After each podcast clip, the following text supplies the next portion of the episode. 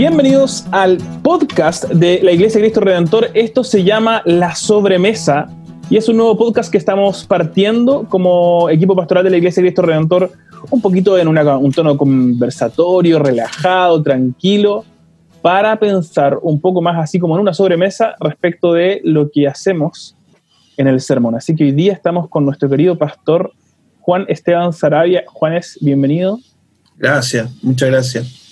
Qué emoción em, estar aquí en este primer podcast. Histórico. Eh, histórico. Em, bueno, cuéntanos un poquito, me encantaría que la gente pudiera entender qué estamos haciendo. aquí el equipo pastoral o parte del equipo pastoral haciendo el logo en un podcast. ¿Qué estamos haciendo, Juanes? Bueno, lo hemos conversado ya hace un tiempo, esto que en realidad queremos que sea muy relajado, queremos compartir, eso es, queremos compartir el proceso que, el predicador tiene eh, de trabajar con el texto bíblico para llegar a, y cómo llega hasta predicarlo y compartirlo con, la iglesia, cuál ha sido, cómo es ese proceso de oración, cómo es ese proceso de estudio, cómo es ese proceso de conexión. hablamos recién hace un ratito de, hay un libro de John Stott de predicación que, que se llama Puente entre dos mundos, ¿cierto? Cómo cómo el predicador hace ese trabajo para ser fiel al texto de, en el tiempo que se escribió y aplicarlo correctamente al tiempo actual. Eh, entonces ese, ese, va a ser el desafío. Y como generalmente a veces los domingos después del almuerzo uno se queda conversando con la familia, oye, ¿qué te pareció el sermón? ¿Cómo fue?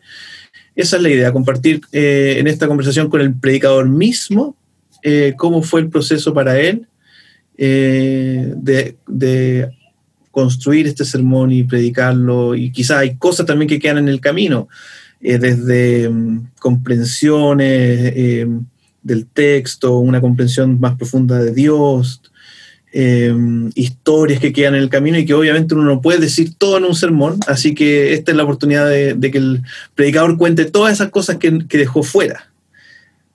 Buenísimo, todas esas Em, joyitas que tal vez tuvo que dejar fuera del Zoom. Y me encanta el nombre que, que debo decir, eh, se, te ocurriría, porque en el fondo nos habla de esta conversación relajada de sobremesa. Me imaginé invitado a almorzar a la casa de alguno de nuestros amigos y simplemente conversando, oye, ¿de dónde sacaste esto? Y cómo estas mm. preguntas que surgen naturalmente cuando uno está haciendo sobremesa.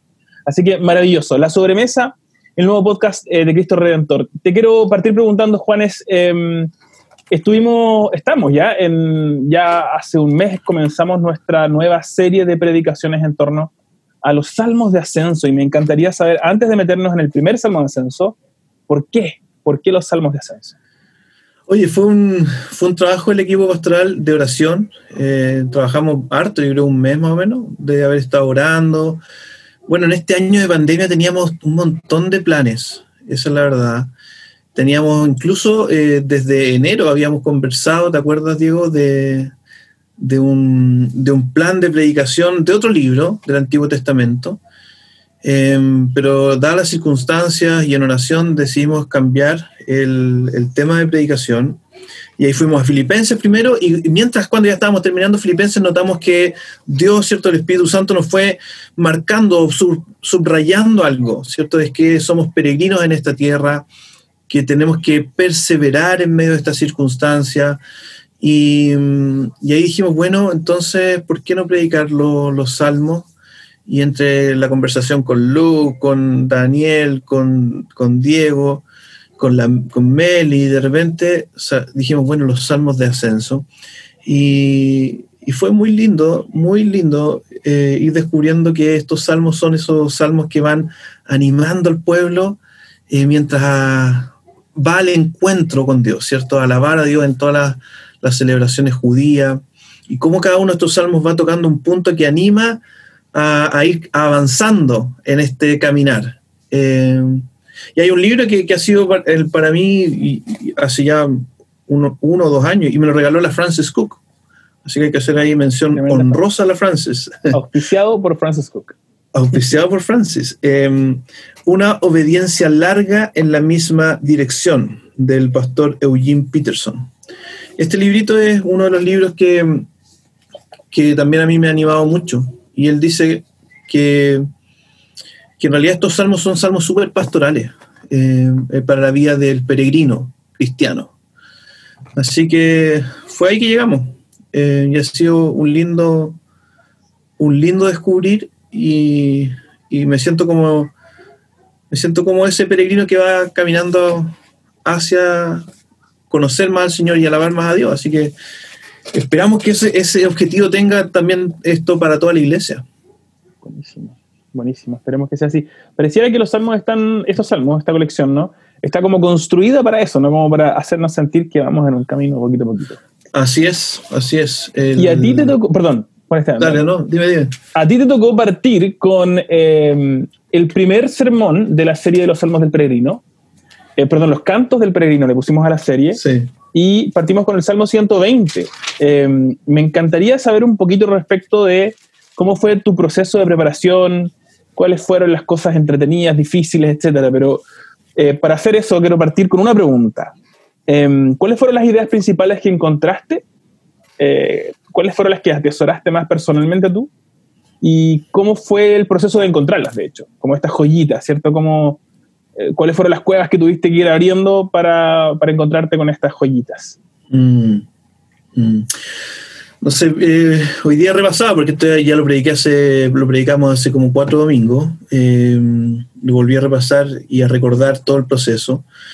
Y una de las, hubo dos cosas que a mí en lo personal me llamaron mucho la atención del Salmo 120. Una es la honestidad del salmista, eh, y uno lo ve en, el resto de los salmos, ¿ah? una relación con Dios de mucha honestidad. Eh, cosas que, que, yo, haciendo ya rápido una conexión con, con, con, la, con la, vida, la vida del cristiano o de las iglesias, creo que a veces nos falta esa honestidad.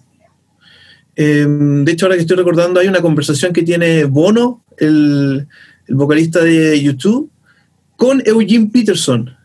Y le dice, podríamos algún momento ponerla y, verla, porque Bono le dice, una de las cosas que me molesta del cristiano, del cristianismo a veces, es la falta de honestidad.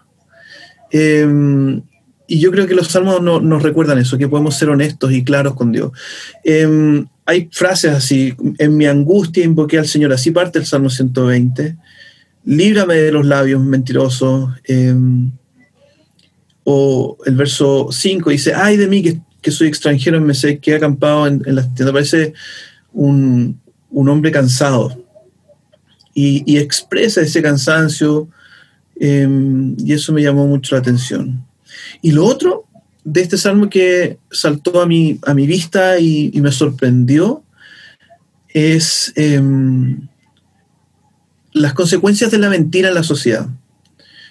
Em, la mentira y la violencia que están en todas las cosas, en todas las áreas, por, mucho que, que no queramos, em, incluso en, situaciones o, movimientos que buscan justicia, eh, buscan o tienen el deseo de mejorar las cosas, siempre producto del pecado, de nuestra condición caída, siempre está em, como manchado con mentira, eh, que termina muchas veces en violencia, incluso cosas que parten con motivaciones súper buenas. Em, y eso me, yo, diría que eso me, golpeó. La primera cosa de, esa honestidad me, me, animó y la segunda me golpeó. Es como, qué, qué triste es la situación del, del salmista que dice, estoy cansado de vivir en este valle lleno de, mentira y corrupción. Entonces, em, como el recuerdo de las primeras dos cosas que vinieron a mi mente son esas dos. Eh, honestidad y cansancio de una, de una sociedad como caída. Mm. Buenísimo. Oh, tremendos desafíos, me imagino. Mm. Em, y me, acuerdo también que cuando predicaste ese sermón fueron, se sintió así, ¿no? Fueron como los temas, de alguna manera, como los rieles de, ese tren. Em, cuando uno predica, y, esto para los hermanos que nos están escuchando en la casa, eh, yo siempre me gusta repetirme eh, que la pega del predicador no es tanto elegir qué va a decir, sino elegir qué no va a decir. Mm. Entonces, me imagino que mientras predicas este texto y encuentras estas cosas, tuviste que dejar una colección de piedras preciosas. Ahí en tu estante, en el escritorio, eh, me encantaría saber cuáles fueron algunas de ellas y cuáles te gustaría, a lo mejor con las que te quedaste aquellas con las que te quedaste con más ganas de compartir, digamos, que, que te encantaría compartir y a lo mejor esta es una instancia para poder hacerlo. Oh, eh, si soy honesto, como no lo tengo tan fresco, eh, no recuerdo todo ese proceso, pero sí recuerdo que mm, hay un, hay un librito que estoy leyendo, no, no sé si es justo llamarlo librito, porque es un librazo, creo yo, de, de otro Peterson, eh, que se llama 12 reglas para vivir. No es un libro que se presenta como un libro cristiano para nada, pero uno de los capítulos, una de esas reglas, eh, habla acerca de la mentira. Y dice, una regla para vivir es como, di la verdad, ¿cierto? Al menos no mientas, dice. Y habla de las virtudes eh, de decir la verdad y obviamente muestra también las consecuencias de decir las mentiras.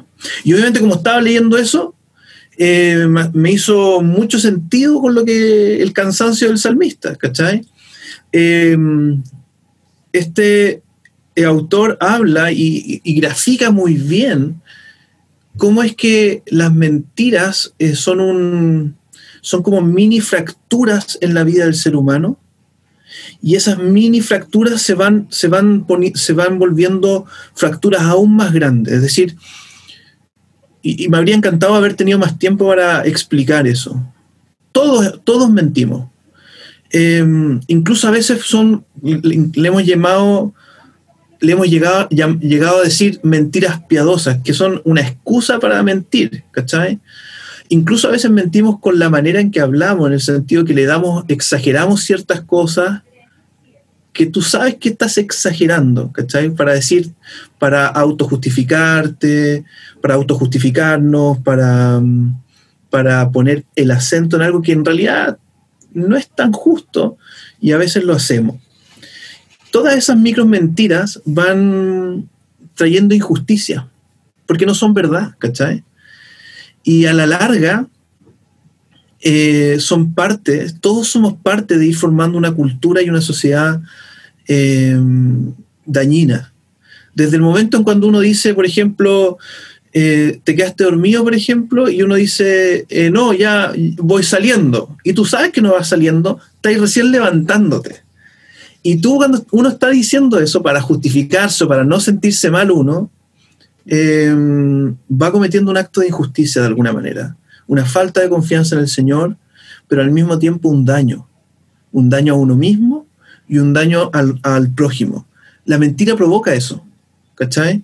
La mentira va provocando ese daño que en última instancia eh, nos, nos, trae un daño a nosotros mismos. Mm. Em, y, por eso me sorprendió mucho el, pensar, eh, ir a Génesis 2 en la predicación, que la caída viene de una mentira. Cuando la, serpiente le dice a Eva, em, come de este fruto, ¿cierto? En realidad Dios no, Dios no quiere que tú comas de este fruto porque si, si comes vas a conocer, ¿cierto? El bien y el mal y vas a ser como Dios. Una mentira. ¿cierto? Una mentira, como que no te va a pasar nada, va, a estar todo bien, desconfía de Dios. Y la mujer y Adán también, o el hombre y la mujer, desconfían del Señor y confían en una mentira. Eh, y en ese sentido, eh, Satanás es, ¿cierto? Sigue siendo eh, un mentiroso, un ladrón y un asesino, ¿cierto? Y una de sus grandes herramientas es la mentira. Mm. Mata a través, ¿cierto?, de la mentira. Eso.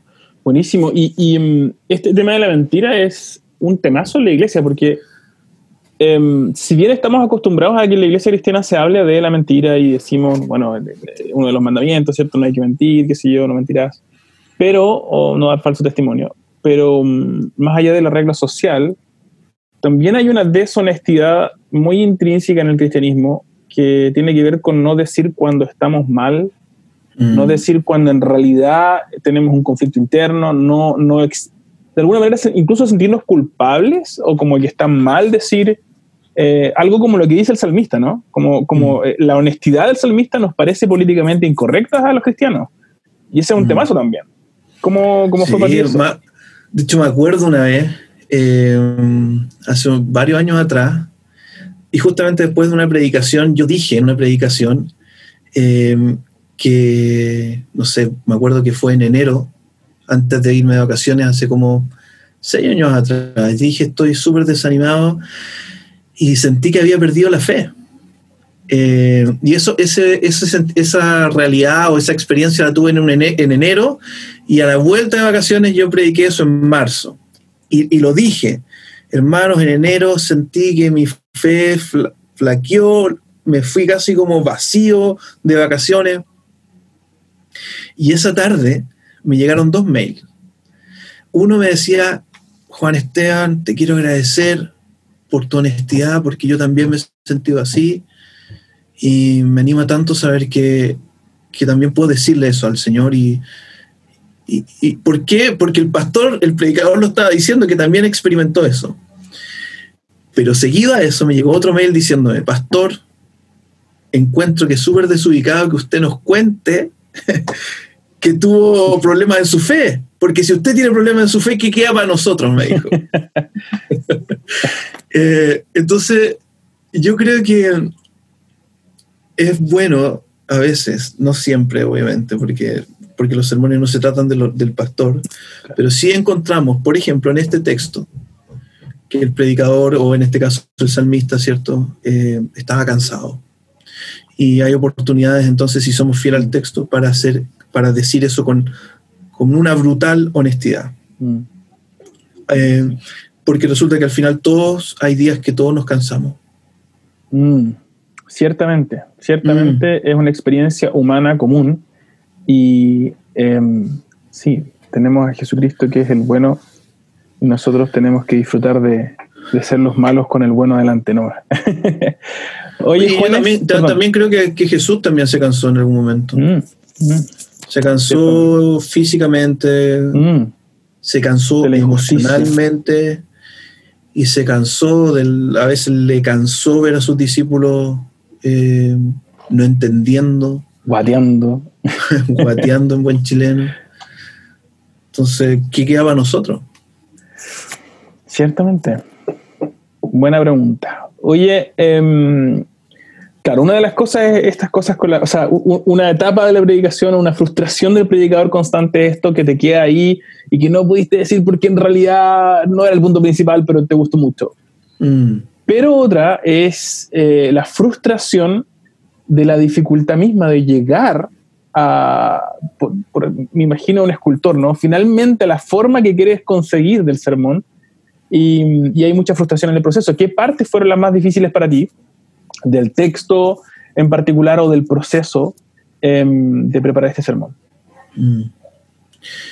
Em, yo creo que para, mí el gran desafío, y creo que siempre es un desafío cuando uno predica el Antiguo Testamento, em, y yo creo que esto es súper valioso para, para todos nosotros, para la iglesia, es no correr tan rápido a aplicar el texto a uno mismo sino que eh, entender bien el texto en su contexto histórico, eh, entenderlo bien en, qué está, cuándo era cantado eh, este salmo en particular, cuál era la, situación por la cual el salmista se estaba quejando, y, y luego ir a Jesús, ¿cierto?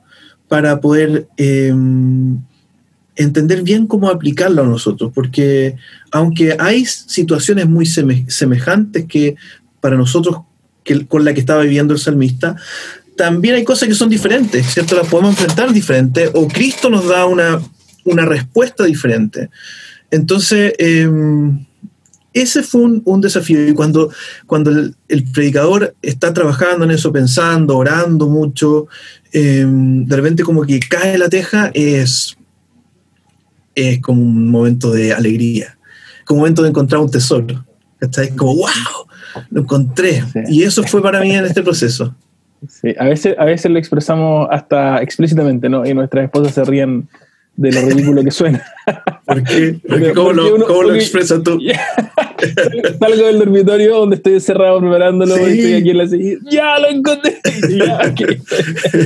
llegué, eso llegué. Es, eso es cierto, como Eureka. Ciertamente, es un, poco, es. un, poco, loca esa parte. Oye, a todo esto, em, solamente para aquellos que nos escuchan y que a lo mejor no entienden de este tema, este proceso del que estaba describiendo el pastor Juan Esteban eh, también se le llama teología bíblica, ¿no? en el mundo reformado se le llama teología bíblica tiene que ver con, de alguna manera, leer el texto en su contexto literario histórico, pero también a la luz de que, eh, según Jesús, toda, todo el Antiguo Testamento, toda escritura habla de Él en el fondo. Así que, ¿cómo llegamos, de alguna manera, cómo leemos la Biblia como un todo, como un gran libro escrito por este gran autor, eh, nuestro Señor Dios? Así que eso probablemente sea una de las dificultades, no solamente para preparar sermones, sino también para entender la Biblia nomás. Em, tremendo desafío. Oye, hablando de desafíos, me encantaría hacer una pregunta en dos partes. La primera parte tiene que ver con tu cerebro y la segunda tiene que ver con tu corazón. ¿Qué aprendiste a lo largo de la preparación del sermón? ¿Qué fue lo que aprendiste que fue nuevo para ti? Y en una segunda parte, em, de estas cosas que aprendiste o, o, del sermón y la preparación, ¿cómo, ¿cuáles fueron aquellas eh, partes que te desafiaron a tu corazón? Así como cuando sentiste que, uy, esa, esa me dolió, esa me llegó. Me encantaría escuchar esa, esa, eh, esas dos partes de del proceso. Mm. ¿Sabes qué? Estaba pensando en eso, que, que, una de las cosas que... Hay una frase, creo que, no sé si fue del pastor Eugene Peterson o de otro, que dijo, dice, el primer paso para acercarse o para empezar, el primer paso del, que el peregrino empieza a dar para ascender a Dios es estar insatisfecho. Es, estar insatisfecho con lo que mira a su alrededor, es darse cuenta que necesitamos a Dios, que, que que las cosas que están a nuestro alrededor, ya sean los ofrecimientos tanto de algunas ideologías, la política, el concepto que hoy día está súper de moda de ser buena persona, em, o el dinero, o la fama, o las comodidades, o sea, hay que llega un momento en que de repente todo eso como que se desmorona y tú decís, que esto en realidad, en realidad, no me satisface. Está sucio, está, tiene cosas que, que no perduran, que están como corruptas, que y de repente cansa, ¿cachai? Y justo más encima hubo una connotación súper fuerte esa semana, que había, ah, fue el, eh, cuando descubrieron que habían asesinado a esta niña, a esta joven Ámbar. Mm, y, ¿verdad? y eso fue un día jueves. Y eso a mí en lo personal me dolió. Me dolió, me dolió. Dije, ¿por qué? ¿Por qué esta situación? Em, y, produce rabia, cansancio, pena. Entonces, pero, pero volviendo al punto, teológicamente encuentro que es tan razonable eso de, de que el primer paso del peregrino, del peregrinaje cristiano es reconocer que no hay nada en este mundo que nos pueda satisfacer. Mm. Y, y, si soy más aguja todavía, perdón la, la, expresión, creo que es lo que está pasando en este tiempo con la iglesia es un una tremenda oportunidad para reconocer que, que, que, a veces la iglesia también nos hemos puesto bien cómodo. Mm. Y hemos encontrado o buscado una satisfacción en las cosas de este mundo. Y, y esta pandemia de muchas maneras, y, también el, el, estallido social desde el año pasado, eh, de algunas maneras también ha, ha, vuelto a recordarnos que todas las cosas que, que las cuales incluso los cristianos hemos, hemos, empezado a acomodarnos en esta sociedad, son en realidad ilusorias, ¿cachai? Son un... no son reales. Y, y ese sentimiento de insatisfacción es un buen paso para acudir al Señor. Ahora hay personas que se quedan en la insatisfacción y terminan enojándose con Dios. Y yo creo que eso sería eh, fruto del orgullo en realidad. Em, eso por un lado. Em, ¿Y qué me golpeó? Me golpeó harto, es eh, un poco lo mismo, de, decir que hay mentiras en esta sociedad. Em, este fin de semana fue el Congreso de Jóvenes. Y yo sé que hay muchos jóvenes que pueden estar siendo atraídos por un montón de ideologías, sobre todo en este tiempo. Y creo que fue el Salmo 120, haber pasado por el Salmo 120 que me dio la, valentía y la fuerza para decirle a todos los jóvenes, no creas esas mentiras, mm. aférrate a Jesús. Mira para arriba, no, no, mira, mira a Dios, no mires, no mires con este deseo de, de que te va a satisfacer ciertas ideologías mm. o ciertos movimientos. O años atrás me acuerdo que era como la idea de ser profesional. Ah, yo voy a ser profesional o voy a sacar un máster, un doctorado. Eh, quizá un tiempo después vino, voy a tener plata, voy a tener todas mis como comodidades satisfechas. Y yo creo que en este tiempo, para los jóvenes, se ha vuelto súper atractivo la idea de ciertas ideologías, ¿cierto? Ideologías mm. como que apuntan a, solucionar algo en la sociedad, pero en realidad no lo solucionan. Eh, y lo digo en todas sus letras, por ejemplo, a veces el feminismo. ¿cachai? El feminismo plantea algo que parte a veces con un buen deseo de, que no se abuse eh, de la mujer, sin embargo, con el paso del tiempo termina produciendo división entre el hombre y la mujer y, una, y una pelea, violencia, ¿cachai? Sí, Y entonces ahí tú decís, esto, oye, ¿por qué pasó esto? Ah, porque detrás de esto, aunque había una buena intención, se puso una mentira. Y esa mentira provoca violencia, ¿cachai? Violencia. eso quería decir que, muchas veces dentro de, de, de estas cosas que uno va descubriendo en los textos bíblicos, y, cuando, sobre todo cuando, como muy bien hacía el salmista, ¿no? Como que mira a Dios, mira lo que ha aprendido de Dios y mira el mundo y te encuentras con esta dicotomía, ¿no? Em, y una de las cosas que tiende a ocurrir, no solamente, me, acuerdo muy bien de, de, ser joven con, con, los pastores hablándome de, de, estos peligros, y a veces siempre pensamos que el peligro está allá afuera, pero esos son los peligros más evidentes, es decir, e, es evidente que hay tentaciones, hay eh, cosmovisiones o, ideologías que, son dañinas y destructivas.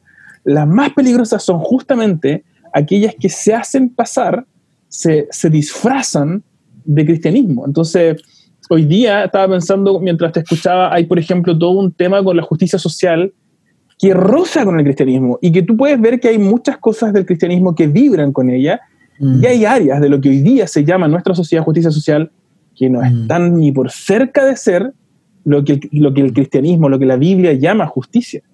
Mm.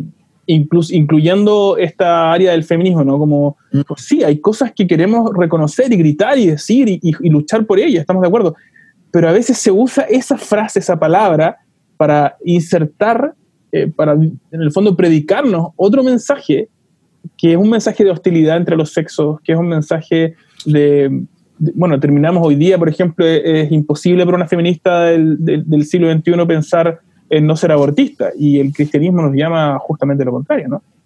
O, sí, estoy súper de acuerdo. En enero me leí, en febrero me leí este librito que se llama Rebelión, de Jorge Baradit, y mm, no es un, no, es, alguien que yo que como que sea un autor favorito mío, pero creo que es importante para un predicador leer Em, lo que la sociedad está leyendo para entender bien em, o tratar de entender. Yo no, no, yo creo que habría sido bueno partir este podcast diciendo que no me considero un gran predicador, sino como un, de verdad, un, una persona que está partiendo en la predicación, aunque ya llevo cuánto, como 15 años predicando. Em, y él, este es, es, un libro chiquitito, ¿cachai? Cortito. Y, y de repente me di cuenta que yo creo que es, autores como él lo están escribiendo hacia, con una intención hacia los jóvenes. Porque como en el último capítulo de repente empezó con un lenguaje súper épico, mm. casi como el Señor de los Anillos. y yo dije, wow, si yo fuera joven, aunque lo soy, ¿cierto? casi, casi, eh, diría, esto es lo que me enciende mi corazón y hay que luchar por una rebelión. Mm. Y, bueno, pero pareciera casi como que estuviera hablando del Evangelio y sin embargo no hay, no está Cristo mm. en esta idea que se está planteando de rebelión. Y si no está Cristo, que es la verdad, que es el que eh, realmente se sacrifica por el ser humano, ¿cierto? Como dice Juan, dice, y el verbo, ¿cierto? Se hizo carne y habitó entre nosotros y vimos, ¿cierto? Su gloria eh, que es la verdad habitando en medio de nosotros, eh, si no está Él, es muy probable que esté cierta parte como del Evangelio, como este deseo de, justicia, sin Cristo, probablemente nos va a llevar, no probablemente en siempre nos va a llevar a una violencia, a otro tipo de violencia. Mm. Em, eso. Eh, y por eso creo que es súper importante conocer bien a Cristo y al mismo tiempo estar atento a las cosas que nos invitan y preguntarnos si realmente el Evangelio está detrás de eso. Y el Evangelio significa Jesús, si es que Jesús está detrás de eso. Mm. Si la motivación es, eh, es, un, es, un, amor, eso es muy importante porque las iglesias también, Diego, a veces las iglesias también podríamos llegar a decir y a vivir una mentira, ¿cierto? Un legalismo o un, o un liberalismo que es el otro extremo. Eh, la idea de que Dios me ama tanto que no importa cómo viva, o la idea de que yo tengo que portarme bien para que Dios me acepte. Mm. Y no es ni una de las dos cosas. Es que Cristo murió en la cruz por mí para que yo empiece a amar tanto a Cristo em, que yo quiera vivir para Él. Em, y eso me da igualdad con todos los que han reconocido que necesitan un Salvador. Es decir, yo soy igual a ti, eh, porque somos, hemos expresado nuestra necesidad del Señor. Eh, y no importa la situación económica o socioeconómica o el país, que ya sea Nueva Zelanda o Chile o Perú o Bolivia, no importa mi color de piel, no importa mi edad, eh, todos hemos reconocido, los creyentes hemos reconocido nuestra necesidad y por lo tanto somos hermanos y hemos recibido mucho amor y por eso podemos amar, ¿cachai? Bueno, ahí me fui, nos fuimos quizás en, otro tema, pero... Pero es entretenido. Yo, yo estoy leyendo un libro que estoy absolutamente, em, no sé si decir absorto, pero fascinado con él, que se llama El, el costo del discipulado, de Dietrich Bonhoeffer. Y, y él habla de esto, y tiene una sección que acabo de terminar del, de la, del Sermón del Monte, y él dice, al final, el meollo, el corazón del discípulo de Cristo es la característica principal y última, es el amor. Eh, y eso es lo que define todo el resto, y eso es de donde surge la, justicia al final, porque es loco, ¿no? Escuchaba, hablando de podcast, hace, poco estaba escuchando un podcast donde se hablaba de, este caso de eh, una carabinera que fue encontrada muerta en, su, en un auto, ¿no? Em, asesinada aparentemente por otro carabinero y todo el cuento. Y había, y algunas de estas feministas que han luchado por todo el tema de, em, de, la, de los femicidios y todo, aparecen diciendo, bueno, es que era carabinera, como que esa no vale. Y decís, ¿qué tipo de inconsistencia es esa? Em, y ahí pensaba, claro, cuando no hay amor, no hay sistema que aguante, no hay consejos, ni tips, ni reglas, ni, ni leyes que aguanten em, una manera de vivir y de convivir que, perdure y que se, sustente. Al final es el amor, que es lo que tú estás diciendo, este amor cristiano que aprendemos, un amor que es comprometido, que surge de Jesús y de ser amados por Él, eh, que puede transformar las estructuras de, justicia o injusticia en nuestra sociedad. Sí, sí, y yo creo que ese llamado no es solamente para, para afuera, yo creo que el cuidado primeramente deberíamos tenerlo dentro de casa, con la iglesia. Mm. O sea, preguntarnos realmente si lo que nos está motivando es el amor, el amor que hemos recibido de, Jesús hacia nosotros. La semana pasada me llamaba, me llamó alguien, me ubicó alguien de otra, de otra iglesia, de otra parte, que me, ubicó por, por redes sociales para mm, para consultarme por, una lucha que tenía él en su propia vida y que su propia iglesia, más que decirle, mira, tenéis que cambiar y,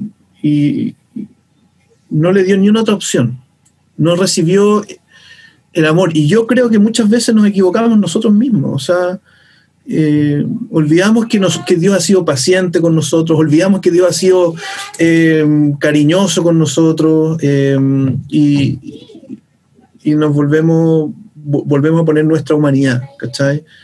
Que prejuzga. Eh, y sin embargo, como dice el Salmo, sí podemos quejarnos de la situación, pero no para juzgarla a nosotros, sino para levantar nuestra vista al cielo ¿cachai? y caminar al Señor. Juntos. Yo te iba a preguntar justo en esa dirección, volviendo al Salmo y después de esta conversación en, torno a nuestra sociedad, ¿cómo crees que, em, o más bien, qué preguntas, qué cuestionamientos este pasaje, el Salmo 120, levanta para nuestra iglesia y en una segunda instancia para nuestra sociedad? Sí, bueno, hay un... A mí me, me llamó mucho la atención el verso 5, cuando dice, eh, hay de mí que soy extranjero en Mesec, que he acampado entre las tiendas de Cedar. Em, pareciera que el salmista pasó harto tiempo eh, en una sociedad que estaba lejos de Dios. Y, llega un momento en que él se da cuenta que esa sociedad lejos de Dios em, le ha hecho daño y le hace daño y está en contra de Dios. Em, hay una tensión ahí para mí porque Jesús nos llama a ser parte de esta, a vivir en el mundo y, ser luz en el mundo. Sin embargo, para poder ser eh, luz, hay que emprender un camino hacia el Señor, ¿cachai? Mm. Y, y seguir estando en este lugar. Ese camino es un camino espiritual, un camino de fe que se recorre diariamente. Pero ahí entonces el desafío que yo creo que la iglesia tiene es, eh, si es que tú te has acostumbrado, si es que nos hemos acostumbrado, incluso nos sentimos orgullosos de estar habitando en Cedar o Mesec, en el valle, por decirlo así. Eh, esa es una buena pregunta. A lo mejor sabes que tú, tú, y yo estamos súper cómodos acampando en este valle. Mm. Desde lo que vemos en la televisión, nuestros anhelos del corazón, eh, lo que hacemos con nuestra plata, eh, la manera en que hablamos, eh, la manera en que pensamos el matrimonio, cómo criamos nuestros hijos. Y, quizás ese fue uno de los grandes problemas del, pueblo de Israel a la vuelta de los años después de haber estado cuando llegaron a Egipto. ¿Cierto? Ellos llegaron a Egipto y fue Egipto eh, como un tremendo imperio que los acogió en un tiempo de, hambruna. Pero ese mismo imperio, donde quizá ellos se acomodaron, como que se sintieron salvados por estar ahí. Claro. Pero a la vuelta de los años, el mismo imperio fue el que los esclavizó. ¿Cachai? Mm. Y, terminan esclavos ahí. Y entonces yo me, me pregunto, esta es una pregunta para nosotros en la iglesia cuán cómodos estamos en el valle. Y mientras más cómodos, menos vamos a decir, Señor, yo, menos vamos a invocar al Señor como el salmista. Eh, y menos vamos a querer emprender el viaje para conocerlo. Eh, y eso es un desafío para mí. Yo quiero estar en este mundo, pero como un buen peregrino saber que, mi, que no estoy satisfecho en este mundo, sino que mi, satisfacción está en el Señor y camino en este mundo como un peregrino. Em, yo creo que ese es uno de los grandes, grandes desafíos. Em, y también el verso 7, como termina, dice, yo amo la paz. Eh, pero si hablo de paz, ellos hablan de guerra. Es decir, eh, este peregrino en medio de una sociedad que violenta, amo la paz. Y a mí me gustaría eso para, nuestra iglesia. Me gustaría que Dios nos diera sabiduría para ser hombres y mujeres de paz. Em, no, no, ¿cómo se llama? Como blandengues en, nuestra, en nuestro discurso, pero sí que nuestro discurso traiga paz. Primero paz con Dios y paz entre los, seres humanos. Y eso va a venir con, cuando realmente también como cristianos seamos humildes. Humildes. Buenísimo, buenísimo. Una reflexión y buen desafío, tremendo desafío en realidad el Salmo 120. Sí. Bueno, aquellos que em, están escuchándonos y no han escuchado el sermón, pueden encontrarlo en YouTube, en el canal Iglesia Cristo Redentor Chile. Cristo Redentor Chile, entras y ahí puedes buscar el Salmo 120 predicado por el pastor Juan Esteban Sarabia. Creo que estamos llegando al fin de nuestro tiempo juntos, ¿no, eh, Juanes? Sí. Bueno, em, esperamos poder proveer para ustedes todas las semanas un podcast eh, como este, un episodio como este, y vamos a ir recorriendo y conversando con los distintos predicadores de los salmos de ascenso en esta serie de Los Cantos del Peregrino. Bueno, muchas... 15. 15 salmos. 15 sermones, tremendo, 15, salmos de ascenso.